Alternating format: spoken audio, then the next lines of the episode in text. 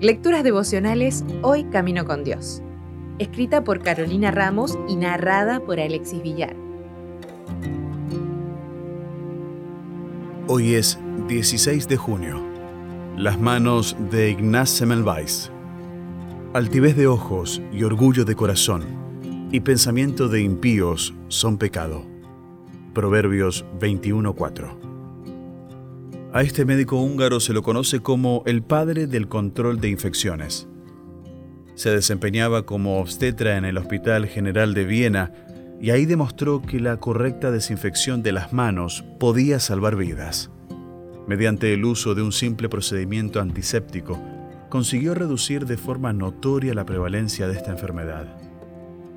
A pesar de tener el respaldo de datos estadísticos, algo nuevo para el siglo XIX, sus colegas se mostraron reticentes a aceptar sus observaciones. Un artículo científico da evidencias de que la muerte por sepsis, enfermedad que genera síntomas en todo el cuerpo por la respuesta inflamatoria de este hacia microorganismos externos, es una de las más frecuentes a nivel intrahospitalario y que muchas veces puede evitarse por el correcto lavado de manos dentro del hospital. Las manos contaminadas del personal de salud pueden llevar de un lado a otro agentes infecciosos. Esta realidad estaba multiplicada en la época de Semmelweis, ya que los médicos ni se lavaban las manos. Era más seguro dar a luz en las calles que dentro del hospital. Pero nadie le hizo caso.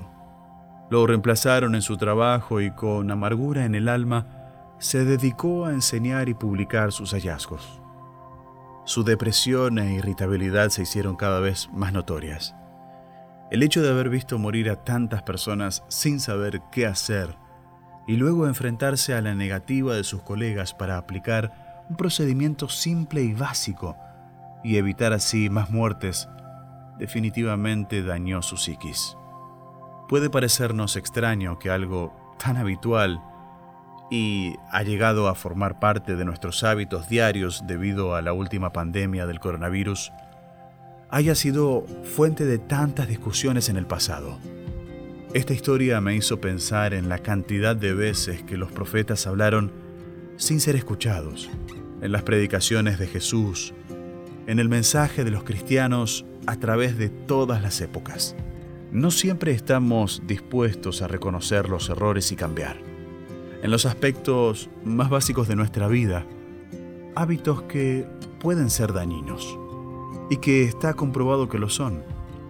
Como sucedía en esa época, con un poco de orgullo o el rechazo a la idea de que las máximas autoridades no pueden ser las causantes de un daño, podemos estar ocasionando el mal en las demás personas e incluso llevarlas a la muerte en el plano espiritual. Ojalá hoy Mantengamos limpias nuestras manos, pero por sobre todo, limpio nuestro corazón de orgullo.